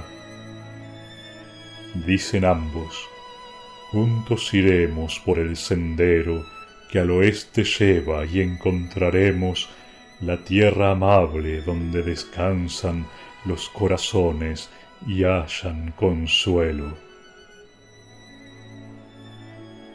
Bárbol dejó de cantar. Así dice la canción. Es una canción élfica, por supuesto, alegre, concisa y termina pronto. Me atrevería a decir que es bastante hermosa aunque los Sens podrían decir mucho más si tuvieran tiempo. Pero ahora voy a levantarme para dormir un poco. ¿Dónde os pondréis de pie? Nosotros comúnmente nos acostamos para dormir, dijo Mary. Nos quedaremos donde estamos. Acostarse para dormir, exclamó Bárbol. Pero claro, eso es lo que vosotros hacéis. Hum, hum, me olvido a veces. Cantando esa canción quería estar de nuevo en los tiempos de antaño, casi como si estuviera hablándoles a unos jóvenes sentados. Bueno, podéis acostaros en la cama. Yo me pondré de pie bajo la lluvia. Buenas noches. Mary y Pippin treparon a la cama y se acomodaron en la hierba y los helechos blandos. Era una cama fresca, perfumada y tibia. Las luces se apagaron y el resplandor de los árboles se desvaneció. Pero afuera, bajo el arco, alcanzaban a ver al viejo bárbol de pie, inmóvil, con los brazos levantados por encima de la cabeza. Las estrellas brillantes miraban desde el cielo e iluminaban el agua que caía y se le derramaba sobre los dedos y la cabeza y goteaba, goteaba en cientos de gotas de plata. Escuchando el tintineo de las gotas, los hobbits se durmieron. Despertaron y vieron que un sol fresco brillaba en el patio y en el suelo de la caverna. Unos andrajos de nubes corrían en el cielo, arrastradas por un fuerte viento que soplaba del este. No vieron a Bárbol, pero mientras se bañaban en el estanque junto al arco, oyeron que zumbaba y cantaba subiendo por el camino entre los árboles. ¡Uh! ¡Oh! Buenos días, Merry y Pippin, bramó al verlos. Dormís mucho. Yo ya he dado cientos de pasos. Ahora beberemos un poco y luego iremos a la cámara de los Ents. Trajo una jarra de piedra pero no la misma de la noche anterior, y les sirvió dos tazones. El sabor tampoco era el mismo, más terrestre, más generoso, más fortificante y nutritivo, por así decir. Mientras los hobbits bebían, sentados en el borde de la cama y mordisqueaban los bizcochos élficos, porque comer algo les parecía parte necesaria del desayuno, no porque tuvieran hambre, Bárbol se quedó allí de pie, canturreando en éntico o élfico o alguna extraña lengua, y mirando el cielo. ¿Dónde está la cámara de los Ents? se atrevió a preguntar Pippin. —¿Uh, eh? ¿La cámara de los Ents? dijo Bárbol dándose la vuelta. No es un lugar, es una reunión de Ents, no muy frecuente por cierto pero he conseguido que un número considerable me prometiera venir. Nos reuniremos en el sitio donde nos hemos reunido siempre. El valle emboscado lo llaman los hombres. Está lejos de aquí, en el sur. Tenemos que llegar allí antes del mediodía. Partieron sin tardanza.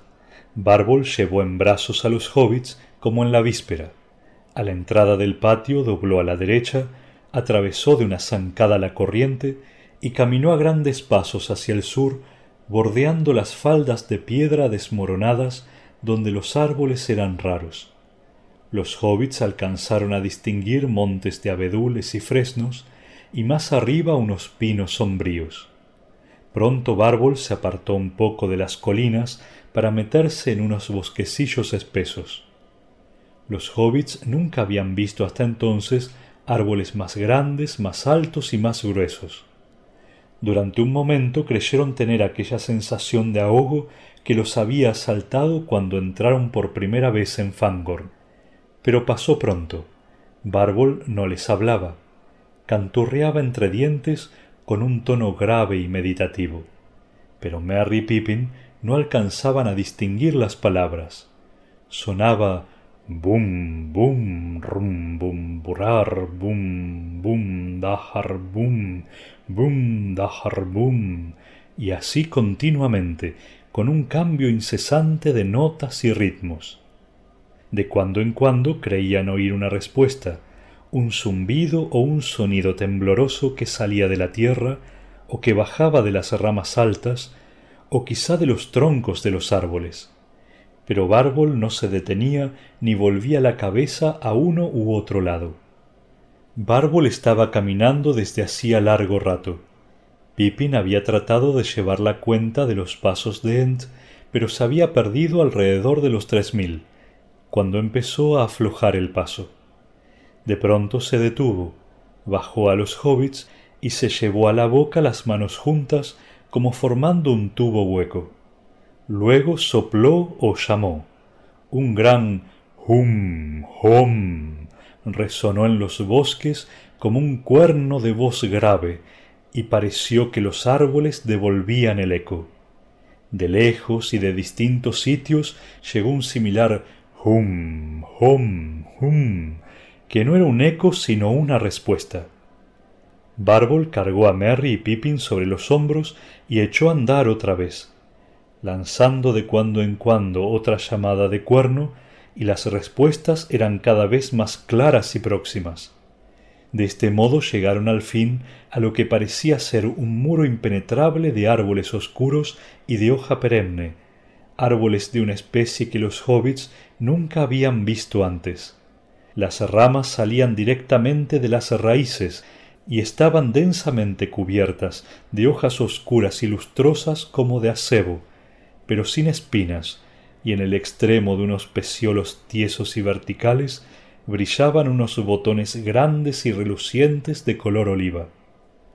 Volviéndose hacia la izquierda y bordeando esta cerca enorme, Bárbol llegó en unas pocas zancadas a una entrada angosta. Un sendero donde se veían muchas huellas atravesaba la cerca y bajaba de repente en una pendiente larga y abrupta. Los hobbits vieron que estaban descendiendo hacia un valle grande, casi tan redondo como un tazón, muy ancho y profundo, coronado en el borde por la alta cerca de árboles oscuros. El interior era liso y herboso, y no había árboles excepto tres abedules plateados muy altos y hermosos crecían en el fondo del tazón. Otros dos senderos bajaban del valle, desde el oeste y desde el este Varios Ents habían llegado ya. mas estaban descendiendo por los otros senderos y algunos seguían ahora a Bárbol. Cuando se acercaron, los hobbits los miraron con curiosidad. Habían esperado ver un cierto número de criaturas parecidas a Bárbol, así como un hobbit se parece a otro, al menos a los ojos de un extranjero, y les sorprendió mucho encontrarse con algo muy distinto. Los Ents eran tan diferentes entre sí como un árbol de otro árbol, algunos tan diferentes como árboles del mismo nombre, pero que no han crecido del mismo modo y no tienen la misma historia, y algunos tan diferentes como si pertenecieran a distintas familias de árboles, como el abedul y el haya, el roble y el abeto. Había unos pocos Ents muy viejos, barbudos y nudosos, como árboles vigorosos pero de mucha edad, aunque ninguno parecía tan viejo como Bárbol. Y había Ents robustos y altos, bien ramificados y de piel lisa como árboles del bosque en la plenitud de la edad. Pero no se veían Ents jóvenes. Eran en total unas dos docenas de pie en las hierbas del valle y otros tantos llegaban ahora. Al principio a Merry y Pippin les sorprendió sobre todo la variedad de lo que veían, las muchas formas, los colores, las diferencias en el talle, la altura y el largo de los brazos y piernas, y en el número de dedos de los pies, de tres a nueve. Algunos eran quizá parientes de Bárbol y parecían hayas o robles, pero los había de distintas especies. Algunos recordaban al castaño, ens de piel parda con manos grandes y dedos abiertos, y piernas cortas y macizas otros el fresno, ens altos, rectos y grises, con manos de muchos dedos y piernas largas. Algunos el abeto, los ens más altos, y otros el abedul, el pino y el tilo.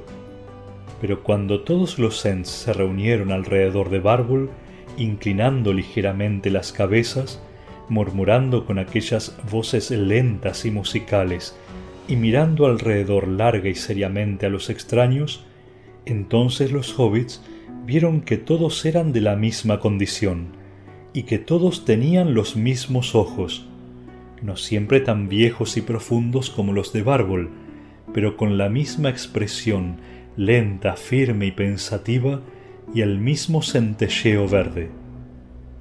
Tan pronto como toda la compañía estuvo reunida, de pie en un amplio círculo alrededor de Bárbol, se inició una curiosa e ininteligible conversación.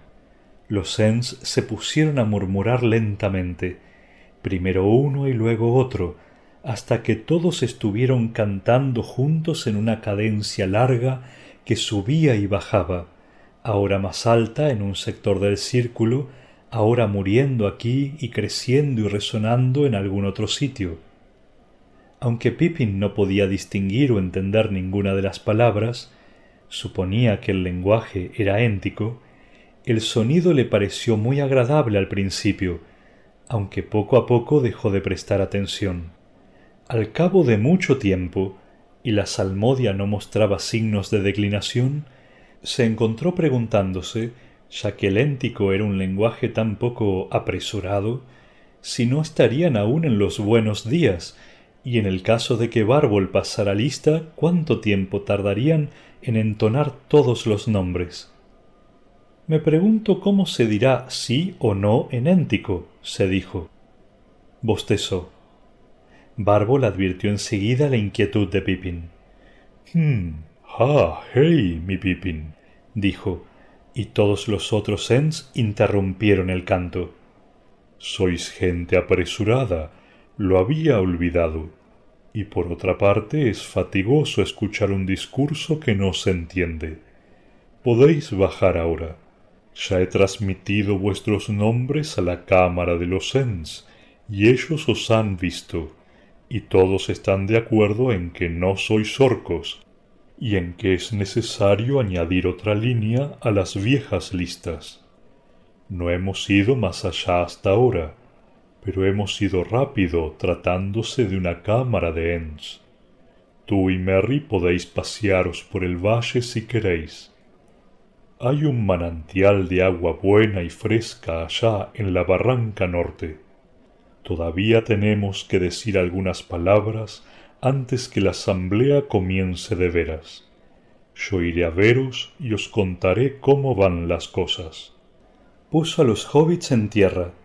Antes de alejarse, Merry y Pippin saludaron haciendo una reverencia. Esta proeza pareció divertir mucho a los Ents, a juzgar por el tono de los murmullos que se oyeron entonces y el centelleo que les asomó a los ojos. Pero pronto volvieron de nuevo a sus propios asuntos. Merry y Pippin subieron por el sendero que venía del oeste y miraron a través de la abertura en la cerca. Unas cuestas largas y cubiertas de árboles subían desde el borde del valle, y más allá, sobre los pinos de la estribación más lejana, se alzaba afilado y blanco el pico de una elevada montaña. A la izquierda y hacia el sur alcanzaban a ver el bosque que se perdía en una lejanía gris. Allí y muy distante creyeron distinguir un débil resplandor verde, que Merry atribuyó a las llanuras de Rohan. Me pregunto dónde estará Isengard, reflexionó Pippin. No sé muy bien dónde estamos nosotros, dijo Merry, pero es posible que sea el Mecedras, y creo recordar que el anillo de Isengard se encuentra en una bifurcación o una abertura profunda en el extremo de las montañas, probablemente detrás de esa cordillera. Parece haber una niebla o humo allí arriba, a la izquierda del pico, ¿no crees? Pero ¿cómo es Isengard? dijo Pippin. Me pregunto qué pueden hacer ahí los Ents de todos modos. Yo también me lo pregunto, dijo Merry. Isengard es una especie de anillo de rocas o colinas, pienso alrededor de un espacio llano y una isla o pilar de piedra en el medio, y que llaman Orthanc. Saruman tiene una torre ahí. Hay una entrada, quizá más de una, en la muralla circular, y creo que la atraviesa un río. Desciende de las montañas y corre a través del paso de Rohan. No parece un lugar muy apropiado para que los Ents puedan hacer algo ahí, pero tengo una rara impresión acerca de estos Ents de algún modo no creo que sean tan poco peligrosos y, bueno, tan graciosos como parecen. Son lentos, extraños y pacientes, casi tristes, y sin embargo creo que algo podría despertarlos. Si eso ocurriera alguna vez, no me gustaría estar en el bando opuesto. Sí, dijo Pippin, entiendo qué quieres decir. Quizá esa sea toda la diferencia entre una vieja vaca echada que arrumia en paz y un toro que embiste, y el cambio puede ocurrir de pronto. Me pregunto si Bárbol conseguirá despertarlos. Estoy seguro de que lo intentará, pero no les gusta que los exciten. Bárbol se excitó durante un momento anoche y luego se contuvo otra vez. Los hobbits se volvieron las voces de los Ents todavía se alzaban y bajaban en el cónclave. El sol había subido y miraba ahora por encima de la cerca. Brillaban las copas de los abedules e iluminaba el lado norte del valle con una fresca luz amarilla. Allí centelleaba un pequeño manantial. Caminaron a lo largo del borde de la concavidad al pie de los árboles perennes. Era agradable sentir de nuevo la hierba fresca en los pies y no tener prisa. Y luego descendieron al agua del manantial. Bebieron un poco, un trago de agua fresca, fría y acre, y se sentaron sobre una piedra mohosa, mirando los dibujos del sol en la hierba y las sombras de las nubes que navegaban en el cielo. El murmullo de los Ents continuaba. El valle parecía un sitio muy extraño y remoto, fuera del mundo y alejado de todo lo que habían vivido hasta entonces. Los invadió una profunda nostalgia y recordaron con tristeza los rostros y las voces de los otros compañeros, especialmente de Frodo y Sam y Trancos. Al fin hubo una pausa en las voces de los Ents, y alzando los ojos vieron que Bárbol venía hacia ellos con otro Ent al lado. Hum, hum, aquí estoy otra vez, dijo Bárbol. Comenzabais a cansaros y a sentir alguna impaciencia, ¿eh? Bueno, temo que aún no sea tiempo de sentirse impaciente. Hemos cumplido la primera etapa, pero todavía falta mucho que explicar a aquellos que viven lejos de aquí, lejos de Isengard, y también a aquellos que no pude ver antes de la asamblea y luego habrá que decidir si se puede hacer algo. Sin embargo, para decidirse a hacer algo, los Ents no necesitan tanto tiempo como para examinar todos los hechos y acontecimientos sobre los que será necesario decidirse. No obstante, y de nada serviría negarlo, estaremos aquí mucho tiempo todavía, un par de días quizá, de modo que os traje compañía. Tiene una casa éntica cerca, se llama Bregalad en élfico. Dice que ya se ha decidido y no necesita quedarse en la asamblea. Hum, hum. Es lo que más se parece entre nosotros a un ent con prisa. Creo que os entenderéis. Adiós. Bárbol dio media vuelta y los dejó. Bregalad se quedó un momento mirando a los hobbits con solemnidad, y ellos también lo miraron, preguntándose cuándo mostraría algún signo de apresuramiento. Era alto y parecía ser uno de los Ents más jóvenes. Una piel lisa y brillante le cubría los brazos y piernas. Tenía labios rojos y el cabello era verde gris podía inclinarse y balancearse como un árbol joven al viento. Al fin habló y con una voz resonante, pero más alta y clara que la de Bárbol. Ah, hum. Vamos a dar un paseo, amigos míos, dijo. Me llamo Bregalad, lo que en vuestra lengua significa rama viva. Pero esto no es más que un apodo, por supuesto. Me llaman así desde el momento en que le dije sí a un ente anciano antes que terminara de hacerme una pregunta. También bebo rápidamente y me voy cuando otros todavía están mojándose las barbas. Venid conmigo. Bajó dos brazos bien torneados y les dio una mano de dedos largos a cada uno de los hobbits. Todo ese día caminaron con él por los bosques, cantando y riendo, pues Ramaviva reía a menudo. Reía si el sol salía detrás de una nube, reía cuando encontraban un arroyo o un manantial. Se inclinaba entonces y se refrescaba con agua los pies y la cabeza. Reía a veces cuando se oía algún sonido o murmullo en los árboles. Cada vez que tropezaban con un fresno, se detenía un rato con los brazos extendidos y entonces cantaba balanceándose. Al atardecer llevó a los hobbits a una casa éntica que era sólo una piedra musgosa puesta sobre unas matas de hierba en un barranco verde. Unos fresnos crecían en círculo alrededor y había agua como en todas las casas énticas, un manantial que brotaba en burbujas. Hablaron un rato mientras la oscuridad caía en el bosque. No muy lejos las voces de la cámara de los Ents podían oírse aún pero ahora parecían más graves y menos ociosas, y de cuando en cuando un vozarrón se alzaba en una música alta y rápida, mientras todas las otras parecían apagarse. Pero junto a ellos, Bregalad hablaba gentilmente en la lengua de los hobbits, casi susurrando, y ellos se enteraron de que pertenecía a la familia de los cortesas, y que el país donde vivieran antes había sido devastado. Esto pareció a los hobbits suficiente como para explicar el apresuramiento de Rama Viva, al menos en lo que se refería a los orcos. Había fresnos en mi casa, dijo Bregalad con una dulce tristeza. Fresnos que echaron raíces cuando yo era aún un entando, hace muchos años en el silencio del mundo. Los más viejos fueron plantados por Ents para probar y complacer a las Ents mujeres, pero ellas los miraron y sonrieron, y dijeron que conocían un sitio donde los capullos eran más blancos y los frutos más abundantes. pero ya no quedan árboles de esa raza, el pueblo de la rosa, que eran tan hermosos a mis ojos.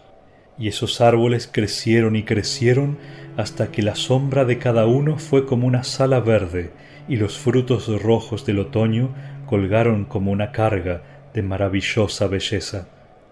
Los pájaros acostumbraban a anidar en ellos. Me gustan los pájaros aun cuando parlotean, y en los fresnos había pájaros de sobra. Pero estos pájaros de pronto se hicieron hostiles, ávidos, y desgarraron los árboles, y derribaron los frutos, pero no se los comieron. Luego llegaron los orcos, blandiendo hachas, y echaron abajo los árboles. Llegué y los llamé por los largos nombres que ellos tenían, pero no se movieron, no oyeron ni respondieron, estaban todos muertos. Oro farne, la semista, carnimirie, oh bello fresno de florida y bella frente, oh fresno amigo, reinabas en verano, tus claras hojas cantaban dulcemente, y en tu cimera de fuego coronado. Oh muerto fresno de gris y mustia frente, descoronado, has callado para siempre. Oro farne, la semista, carnimirie los hobbits se durmieron con la música del dulce canto de Bregalad, que parecía lamentar en muchas lenguas la caída de los árboles que él había amado. El día siguiente también lo pasaron en compañía de Bregalad, pero no se alejaron mucho de la casa. La mayor parte del tiempo se quedaron sentados en silencio al abrigo de la barranca, pues el viento era más frío y las nubes más bajas y grises. El sol brillaba poco, y a lo lejos las voces de los Ents reunidos en asamblea todavía subían y bajaban, a veces altas y fuertes, a veces bajas y tristes, a veces rápidas, a veces lentas y solemnes, como un himno. Llegó otra noche y el cónclave de los Ents continuaba bajo unas nubes rápidas y estrellas caprichosas. El tercer día amaneció triste y ventoso. Al alba las voces de los Ents estallaron en un clamor y luego se apagaron de nuevo. La mañana avanzó y el viento amainó y el aire se colmó de una pesada expectativa.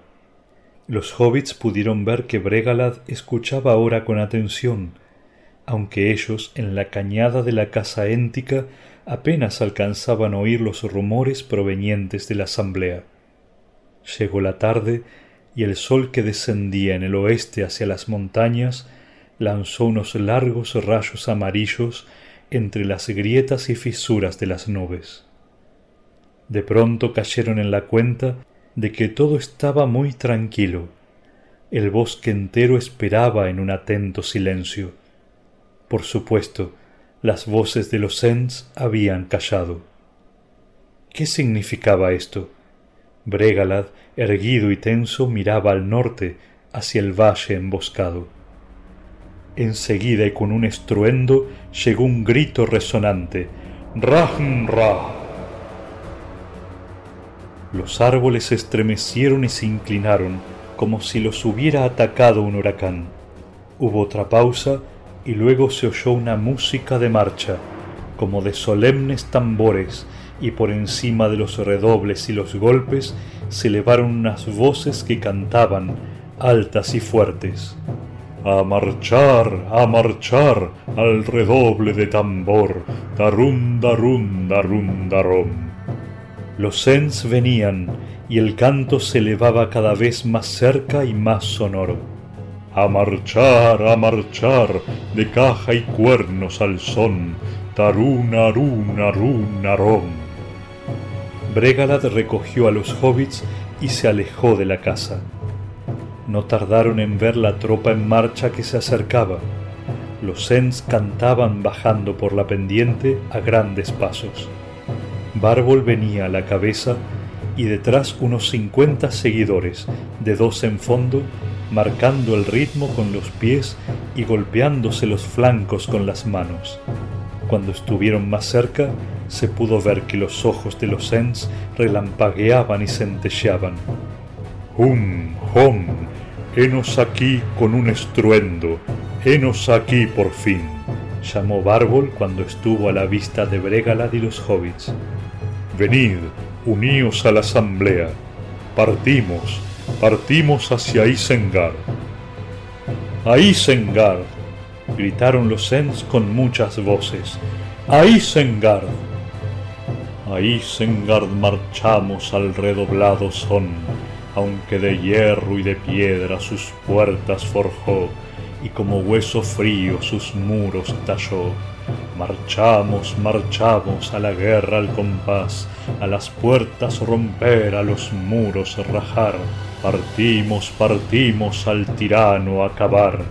El tronco y la rama en su horno arden ya, desde el fuego nos gritan, hermanos, no más. Al país tenebroso al redoble del tambor, como el destino marchamos sin dilación. A Isengard marchamos al redoblado son. Tambores, tambores, el destino llegó. Así cantaban mientras marchaban hacia el sur. Bregalad, los ojos brillantes, se metió de un salto en la fila junto a Bárbol.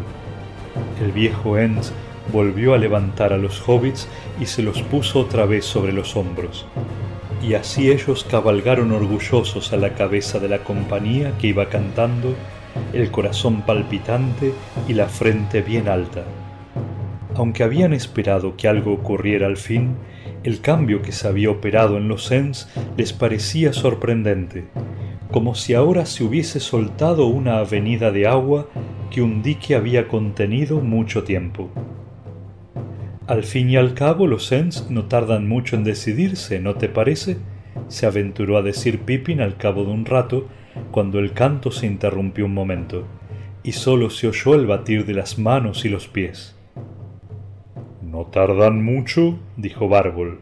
Hmm, sí, en verdad. Tardamos menos de lo que yo había pensado. En verdad, no los he visto despiertos como ahora desde hace siglos.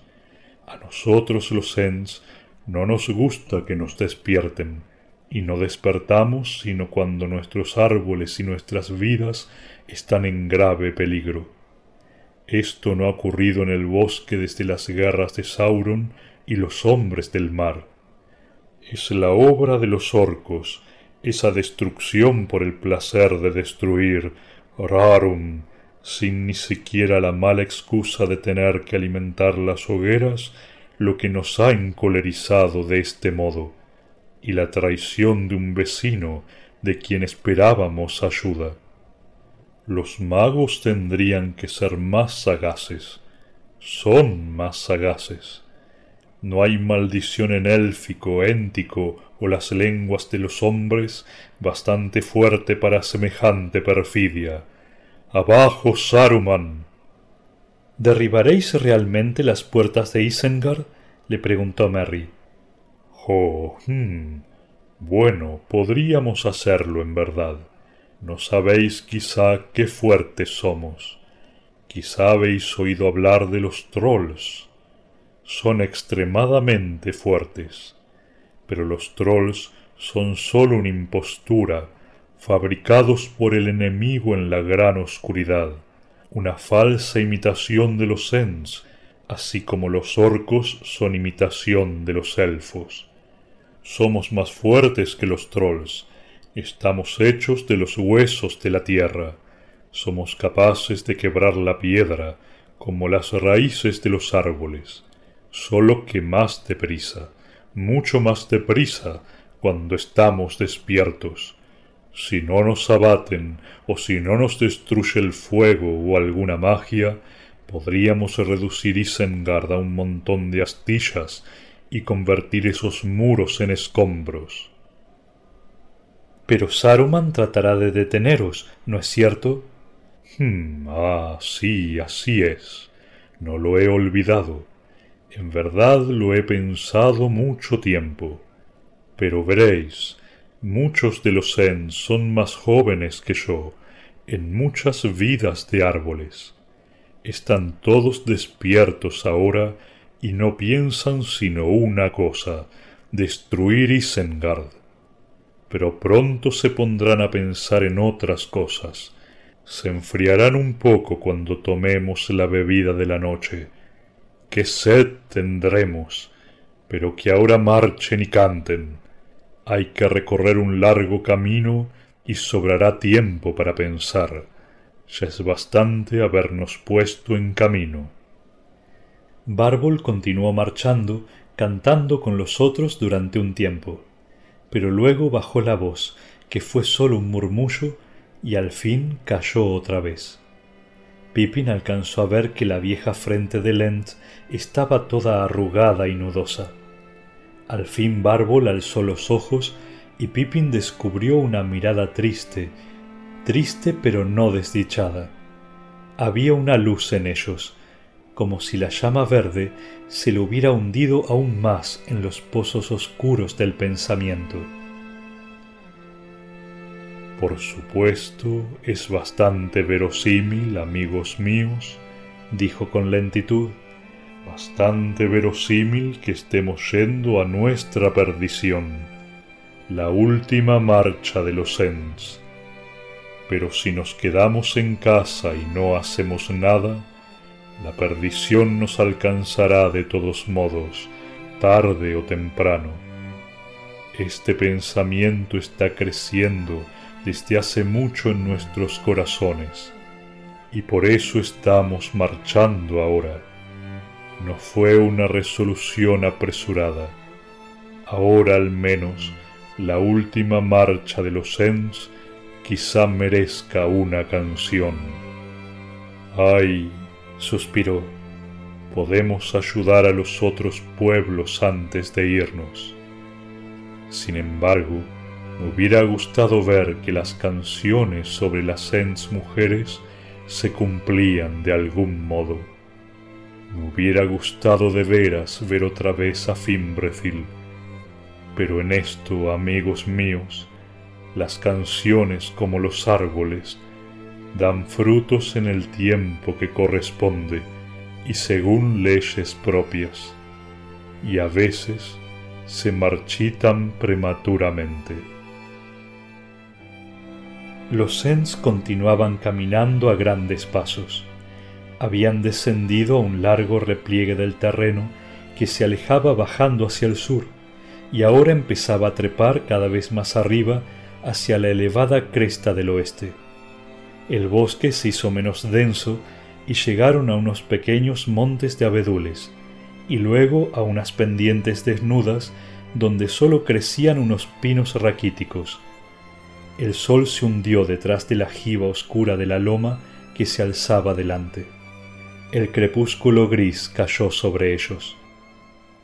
Pippin miró hacia atrás. El número de los Sens había crecido. ¿O qué ocurría ahora? Donde se extendían las faldas desnudas y oscuras que acababan de cruzar, creyó ver montes de árboles, pero estaban moviéndose. ¿Era posible que el bosque entero de Fangor hubiera despertado y que ahora marchase por encima de las colinas hacia la guerra? Se frotó los ojos preguntándose si no lo habrían engañado el sueño o las sombras pero las grandes formas grises continuaban avanzando firmemente. Se oía un rumor como el del viento en muchas ramas. Los Sens se acercaban ahora a la cima de la estribación y todos los cantos habían cesado. Cayó la noche y se hizo el silencio. No se oyó otra cosa que un débil temblor de tierra bajo los pies de los Sens y un roce, la sombra de un susurro como de muchas hojas llevadas por el viento. Al fin se encontraron sobre la cima y miraron allá abajo un pozo oscuro, la gran depresión en el extremo de las montañas, Nan Kurunir, el valle de Saruman. La noche se extiende sobre Isengard, dijo Bárbol.